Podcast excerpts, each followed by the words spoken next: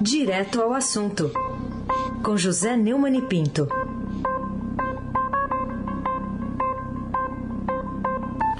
Neumani, bom dia. Bom dia, Raíssen Abac, Carolina Ercolim. Dia. Laís Gotardo, Almirante Nelson e o seu transatlântico no Suez. Moacir Biasi, Clã Bonfim, Emanuel Alice Isadora. Bom dia, melhor ouvinte, ouvinte da Rádio Eldorado, 107,3 FM. Raíssen Abac, o tríplice coroado, o tricampeão da Libertadores. Vamos começar com essa manchete de hoje do Estadão. Pacote eleitoral pode somar 90 bilhões de reais, o dobro do déficit de 2022. Bom, o que, que você diz desse apetite todo do governo? É, senhor Reis, o pacote eleitoral do presidente Jair Bolsonaro para tentar reeleger-se em 2022 pode ter um custo superior a 90 bilhões de reais. Segundo Adriana Fernandes, que dá essa notícia na edição do Estadão de hoje, que é a manchete do jornal na primeira página, mais do que o dobro previsto para o rombo nas contas do governo no ano que vem. A mais nova previsão para as contas públicas em 2022 é de um déficit de 0,4% do PIB, menos 42 bilhões de reais. Não fossem esses gastos eleitorais, o déficit poderia ser praticamente zerado no ano que vem, mesmo com o custo do Auxílio Brasil mais alto para os mais pobres. O levantamento feito pelo Estadão Broadcast inclui tanto novas despesas quanto renúncias tributárias. O Marcos Mendes, pesquisador do INSPER, diz que o presidente está numa atuada desesperada de votos e o único que segura a chave do cofre está em minoria política, disse o, disse o pesquisador, né? Paulo Guedes vem cedendo às pressões de Bolsonaro por mais gastos, como o aumento dos policiais federais. Entre as medidas já certas estão Auxílio Brasil, Vale Gás, e Bolsonaro pressiona por novas despesas, como reajuste de servidores e o aumento da faixa de isenção do imposto de renda. O uso abusivo de dinheiro público para comprar votos, principalmente dos mais pobres, é uma característica lamentável da realidade política histórica brasileira, mas a, experiência mostra que nem sempre o estratagema funciona. Às vezes, como parece vir a ser o caso, é tão cínico que produz o efeito contrário do esperado. Bom, mas aí nós vamos ter que esperar né, para ver o que é que acontece na hora da eleição. O efeito que esse derramamento de dinheiro nosso para eleger nossos, nosso presidente, como eles falam, nossos representantes, é, como vai funcionar. Se vai funcionar para o bem ou para o mal deles ou para nós, só que estaremos nos lados opostos, né? Carolina Ercolim. Tintim por tintim. Hoje está informa que o Congresso deve abrir um caminho, um caminho, uma avenida, uma estrada, né? Para aumentar o valor do fundo eleitoral, dinheiro público usado para financiar as campanhas de candidatos no ano que vem. E para isso pretende tirar recursos da própria Justiça Eleitoral, né, responsável por organizar essa disputa em quase 6 mil cidades do Brasil. Isso deve acontecer hoje, hein, Neumann? É, Carolina, o argumento dos parlamentares é que o Poder Judiciário tem um orçamento superior de outros órgãos e precisa dar sua contribuição na condição de despesa. Mas eles não, né? E a estratégia é derrubar os vetos do Jair Bolsonaro, a Lei de Diretrizes Orçamentárias, a LDO, numa sessão do Congresso marcada para hoje, né? e turbinar o fundo eleitoral na votação do orçamento na semana que vem. O Centrão, base de apoio do governo legislativo, encabeça uma articulação para levar o valor a 5 bilhões e 700 milhões de reais em 2022, mais do que o dobro do inicialmente previsto de 2 bilhões e 100 milhões de reais. Uma alternativa no radar deles é que não conseguiram os votos suficientes para derrubar o veto, vão estabelecer um valor intermediário ali de 4 bilhões, que ainda assim seria o, o dobro dos gastos nas eleições de 2020.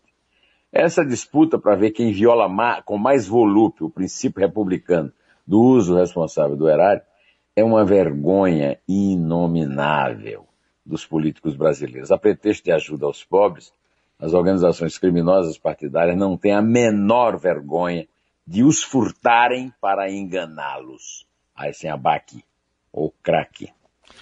Bom, outro assunto do dia, uma conclusão da delegada da Polícia Federal Denise Dias Rosas de que o presidente Bolsonaro agiu para desinformar sobre urnas eletrônicas, é o que ela está concluindo no relatório que foi enviado ao Supremo Tribunal Federal numa investigação daquela famosa live do presidente Bolsonaro em que ele mentiu sobre a urna eletrônica. E aí, o que, que pode acontecer agora? É, a delegada Denise Dias Rosa, Rosas enviou ao STF o seu relatório sobre essa tal dessa live, essa transmissão ao vivo é, de Bolsonaro em julho. É, a Polícia Federal concluiu que o presidente agiu deliberadamente para desinformar sobre o sistema eletrônico de votação, né? criticando duramente. Segundo a delegada, o inquérito permitiu identificar a atuação direta e relevante do excelentíssimo senhor presidente da República, Jair Messias Bolsonaro, na promoção de ação de desinformação. Até uma criança de cola é capaz de identificar os crimes contra a lisura da disputa eleitoral e a gestão dos negócios de interesse público com objetivos de indivíduos, grupos e partidos. Não dá para apostar, de qualquer maneira, um tostão furado de fumo podre em punições para o chefe do executivo. O costume é que a Polícia Federal, é, apesar dela, a delegada estar apresentando um relatório final, possa pedir adiamento, e o Supremo Tribunal vai dar um adiamento, e o adiamento é, se eterniza, isso se o Procurador-Geral é, da República não jogar diretamente no lixo, ou pelo menos tentar isso, né? Parece que ele não consegue mais, mas tenta. Carolina Ercolim. Carolina Ercolim, tim-tim por tim-tim. Supremo libera pagamentos para orçamento secreto. Outro destaque também está na história política de hoje. A que conclusões é possível chegar diante dessa notícia sobre o recuo da maior autoridade judicial, liberando um desafio à justiça e à transparência na democracia? É, Carolina. O Breno Pires, que é o autor, é, o responsável pelo grande furo de maio sobre o orçamento secreto, o Bolsolão, Tratoraço, é, seja lá o que você quiser, e o André Chaldes, agora estão publicando uma reportagem que, desde que o Supremo Tribunal Federal liberou novamente a execução do orçamento secreto no começo do mês, o governo empenhou até terça-feira passada, dia 14, 1 bilhão e 380 milhões. Ao contrário do que alegou o comando do Congresso ao Supremo Tribunal Federal, a saúde e a educação estão longe de ser prioridade. Segundo Chalders e Pires, os ministérios responsáveis por essas áreas receberam apenas 4,6% dos recursos que eram reservados pelo Executivo. A maior parte das verbas, 77%, foi para ações orçamentárias ligadas à pavimentação de ruas e à compra de maquinário pesado, como tratores. Ao longo de 2020 e 2021, segundo ainda André Chalders e Breno Pires, o governo reservou para despesas mais de 30 bilhões de reais de emendas de relator identificadas pelo código RP9, o código maldito. Né? A modalidade está na base do esquema do orçamento secreto, e foi revelada pelo Estadão, como eu já disse, né? tem sido usada pelo Palácio do Planalto para distribuir indicações entre políticos aliados em troca de apoio em votações importantes no Congresso. O orçamento secreto que cobre de vergonha os poderes executivo e legislativo agora também faz sua lama fétida, né? sua lama viscosa e nojenta, é, chegar ao judiciário, que emitiu uma ordem óbvia para manter a transparência e recuou é, a relatora Rosa Weber foi a autora desse feito, para não ferir os melindres dos padrinhos de quem nomeou o nosso nada excelso pretório. Raíssa Abac, o craque. Bom, outra notícia do dia que tem muito a ver aqui com a cidade de São Paulo, Carol deu os detalhes agora há pouco, a inauguração da última estação da linha 4, a linha, linha 4 amarela do metrô, depois de 17 anos em obras, estação Vila Sônia. É, como é que você recebe essa notícia? Antes tarde do que nunca ou alguma outra observação? É, o, na verdade, o, o, Geraldo Alckmin, que agora se balança para ser o candidato a vice do Lula, é, pela, pelo Solidariedade, ou candidato a governador pela, pela, pelo PSD, prometeu obra para 2014. Né? Concluída com percalço Teve acidente no canteiro de obras, que abriu uma cratera em Pinheiros em 2007, o rompimento do contrato com o consórcio que começou as obras em 2015. E agora o Estado está planejando estender a linha até Taboão da Serra, na região metropolitana. Essa linha é a primeira do metrô a ser operada pela iniciativa privada. Tem 11 paradas, 12 quilômetros, 12.800 metros de extensão. Para os especialistas, o traçado foi importante para conectar regiões muito verticalizadas, com crescente demanda de mobilidade, e também para implementar o modelo das parcerias com a empresa que nós esperamos que prospere e que funcione e que seja é, útil para o consumidor, para o cidadão que paga a conta de alguma forma, através da tarifa, é o caso. Para o usuário de transporte público São Paulo, é uma excelente notícia, que incorpora a construção do metrô, uma linha inteiramente privatizada. Agora, traz uma realização efetiva e a perspectiva de que as próximas obras sejam concluídas com mais rapidez. Carolina Ercolim, tintim por tintim. Queria que você comentasse aqui para a gente a escolha do economista Eduardo Gianetti como membro agora da Academia Brasileira de Letras. Eduardo Gianetti da Fonseca, mineiro de Belo Horizonte, tem 64 anos e foi eleito ontem para a cadeira número 2 da Academia Brasileira de Letras. Essa cadeira está vaga desde a morte do filósofo Tarcísio Padilha, que aconteceu em setembro de 2020. A eleição é, foi híbrida, né? Teve parte presencial no Petit Trianon, da ABL no Rio, e foi bastante disputada. Teve dois escrutínios, no segundo o Janete recebeu 18 dos 34 votos, quantidade mínima para se eleger. Foram 10 candidatos à vaga, mas os principais concorrentes eram, além do vencedor, o escritor paulista Gabriel Chalita e o advogado carioca Sérgio Bermudes.